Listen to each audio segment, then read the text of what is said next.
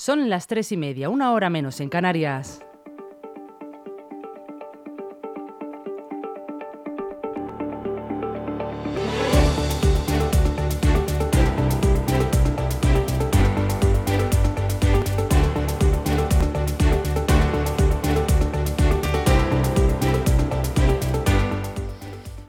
Buenas tardes, soy Rocío Santana y empezamos las noticias, los titulares de la tarde. Hoy es jueves 28 de junio y empezamos dando nuestro más sincero pésame a los familiares, amigos y seguidores de la actriz Carmen Sevilla que falleció ayer por la tarde a los 92 años. Después de varios días ingresada en un hospital de Madrid, la artista se ha despedido dando un recuerdo, dejando un recuerdo inolvidable en la historia de España. Un agricultor ha fallecido en Sevilla y otro en Ciudad Real. Además, dos trabajadores han sido hospitalizados en Extremadura por la primera ola de calor de este verano.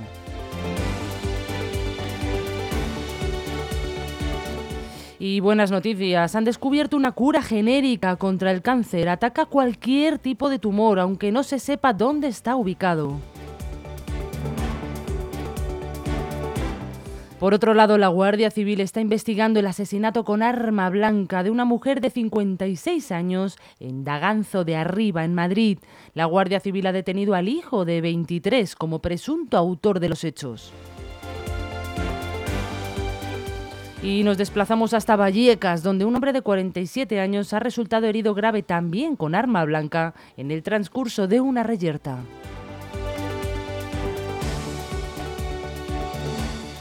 Y los vecinos de Getafe Norte y de Villaverde han salido a la calle para denunciar la ubicación del nuevo recinto para donde se va a celebrar el Mad Cool. Se quejan de que estará tan solo 300 metros de sus viviendas.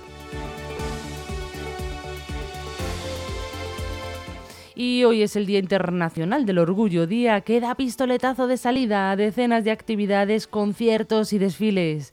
El pregón será esta tarde a las 8 en la plaza de Pedro Cerolo y el sábado será el desfile de carrozas que comenzará en la glorieta de Carlos V a las 7 hasta la plaza de Colón. Y hasta aquí el resumen de nuestros titulares. Recuerden que pueden volver a verlos en nuestra página web lgnmedios.com y a través de nuestras redes sociales. Que pasen muy buena tarde.